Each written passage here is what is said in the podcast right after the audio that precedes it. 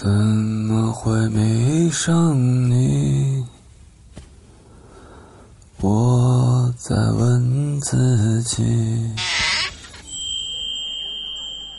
九四一刻，欢迎光临。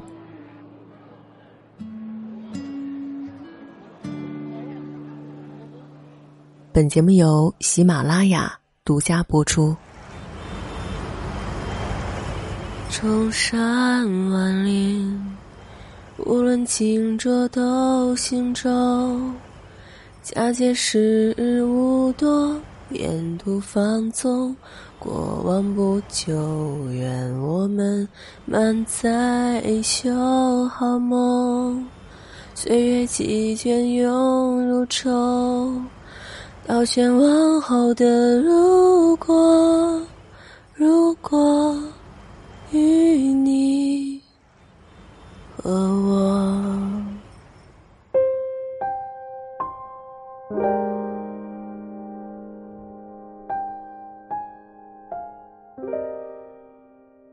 欢迎光临九四，我是闲人秋安。有点感冒，所以今天的絮叨就凑合听一听吧。我尽量吐字清晰。不知道现在的你身在何方，在做什么？我呢，一个人从北方跑到南方，然后又从南方回到北方。天气很冷，即使有暖气，我也盖了两层棉被。你那里冷吗？有没有人帮你暖被？某天有位做音乐的朋友微信我，他说我的新歌做出来了，给你听。并且连带歌词一起给了我，看着那些词，里面有一句：“三十几岁的年纪，为什么我会觉得老？”再想起他之前断断续续的讲过的种种，听着那一段旋律，我竟然不自觉的悲伤起来。我说：“这首歌我拿走了。”他说：“嗯。”我把它放在了公众号里，还起了一个名字，叫做“天气很冷，风很大，你想不想回家？”其实这句话是我从歌里面听出来的。他在分享的时候说了一句话：“想回家。”当然，今天我也会把这个歌曲放在结尾处，大家一起来共享。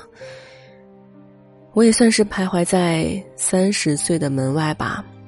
在外漂泊了也有五六年了，无论是读书还是工作，这几年里我大概只有过年的时候才会在家多待几天，而且我还不是一个恋家的人，所以也不会电话轰炸，可能是一种习惯，只有在有事情的时候才会打电话回家，哪怕是跟朋友沟通也是这样的。作为北漂逆流中的一员，年底了。我也来回顾一下我过去的这几年。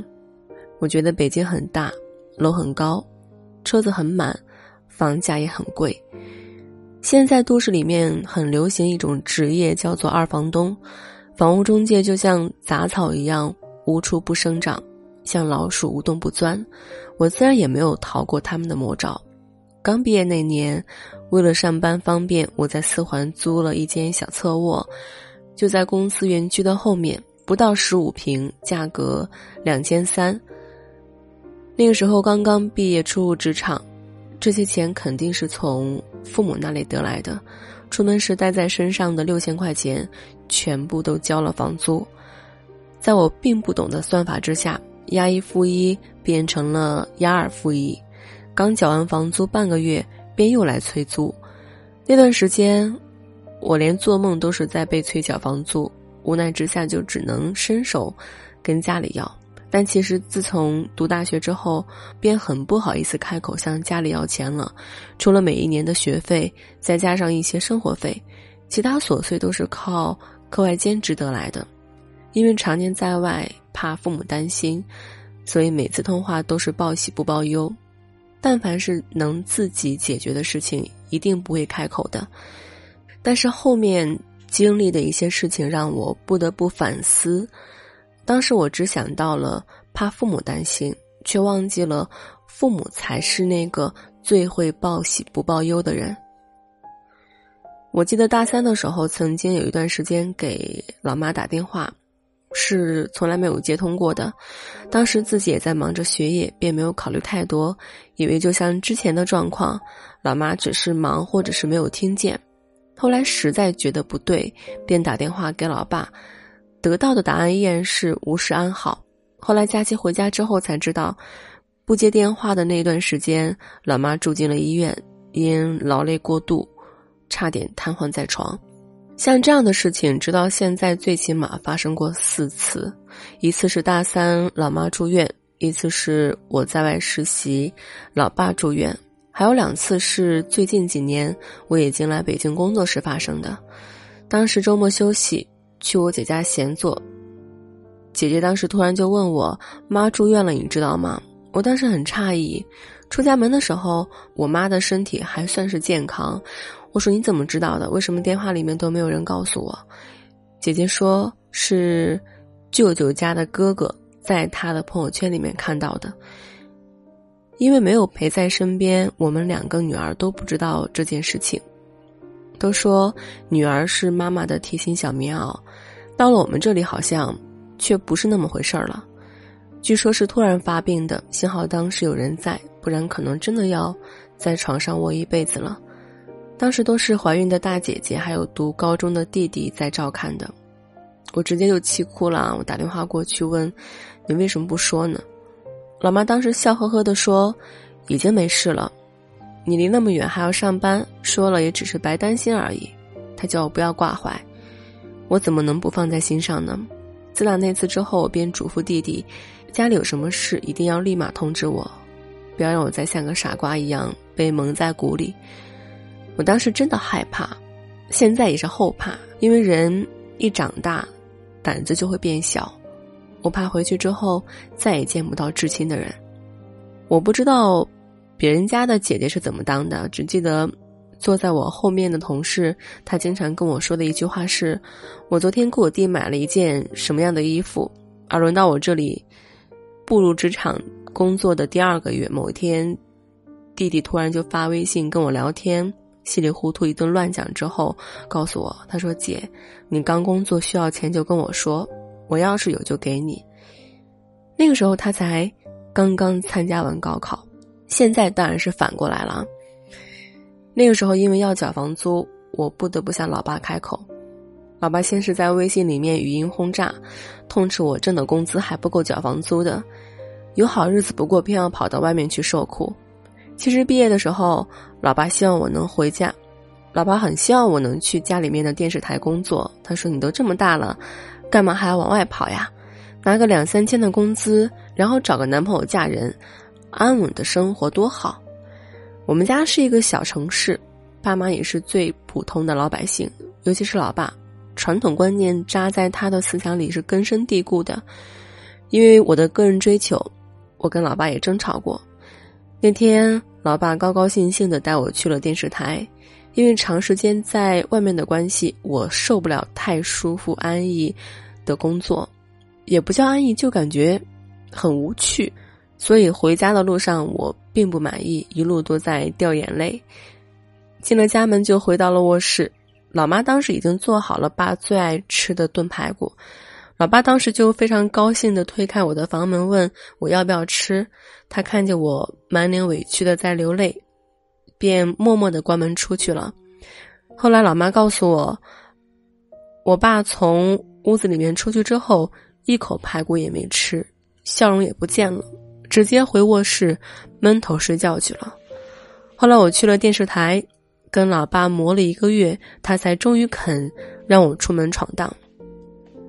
刚来北京，我做了很长时间的心理建设。跟他开口说要缴房租的时候，我爸在微信里面吐完了怨气，最后跟我说钱一会儿就到账。那个时候，我有一个同事叫舒芝，他坐在我的旁边。有一段时间，他情绪很低落。一天中午的时候，他突然跟我讲：“我感觉我快抑郁了。”我说：“你怎么了？”他说。自己现在过得毫无意义，面对工作没有激情，对生活里的任何事物也提不起兴趣。我一时语塞。他说：“你可能不太了解我的情况。从我十八岁开始，就成了自己一个人。以前我妈还在的时候，我会为了我妈努力。但是现在就剩一个人了，我就感觉做什么事都没有任何意义了。尤其是现在，我觉得自己老了。他其实只比我大一岁而已。”我至今仍然记得他噙在眼中的泪水是那么那么的冰凉。作为一个单亲家庭的孩子，母亲是他努力奋斗的动力跟支撑。当失去这一支撑的时候，他整个人就会垮下来。我突然想起毕业后在家的那一个月，因为是在电视台里面实习，没有工资，我也没什么存款，又不好意思开口跟爸妈要。有一天。在跟我爸聊天的时候，我说：“爸，你看，在电视台实习没工资不说，最重要的是还不知道什么时候能转正。我现在一分钱都挣不了，这个大学不是白上了吗？以后怎么办呢？”当时我爸几乎是脱口而出：“不是还有我呢吗？我养你啊！”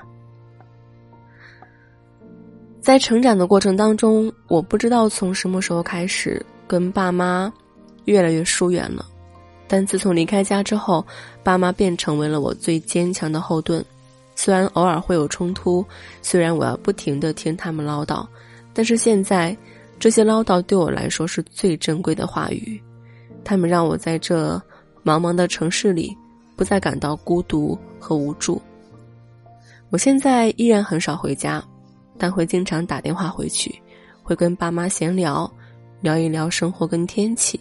问一问他们的生活跟健康，听到他们的声音，对我来讲就是一种安心。你呢？你跟父母的沟通是越来越多呢，还是越来越少了呢？你有没有关于自己跟父母记忆深刻的互动？可以在节目下方的评论区里面留言，我会选择最令人有感触的评论，送出我的原创书籍。不在深夜的电子版，期待你的故事。如今天气很冷，风也很大，但是没关系，有人在等你回家。我讲我遇见过的每一个平凡人的故事，也许听完他们的故事，你就不会觉得自己是一个人了。我正在搭建一个可以让你畅所欲言的空间，在里面随时随地把你的情绪抒发出来。如果你也想进入这个空间，可以私信我。九思一角，有你一席，自行落座，开心就好。有时候我会想，想想远方的你们，过往的失去了。想着想着就睡着了，叶子随风飘荡，是谁在唱？唱着昨天、今天和明天，我们都好好的，还能歌唱。生活的细枝末节也动听。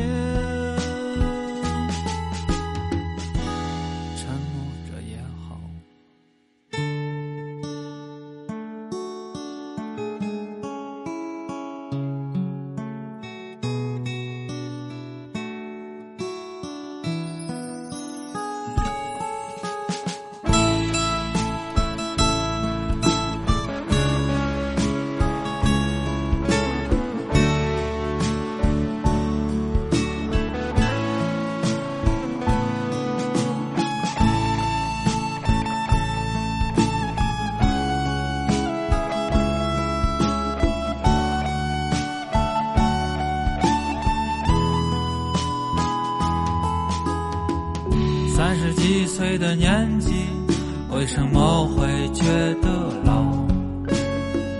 泛黄的唇齿之间，实现生活的记号。有时候我会想，想想远方的你们，过往的失去了，想着想着就睡。叶子随风飘荡，是谁在唱？唱着昨天、今天和明天。我们都好好的，还能歌唱。生活的细枝末节也动听，子随风飘荡，是谁在唱？唱着昨天、今天和明天，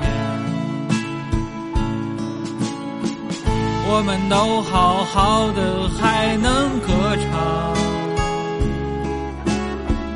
生活的细枝末节也动听。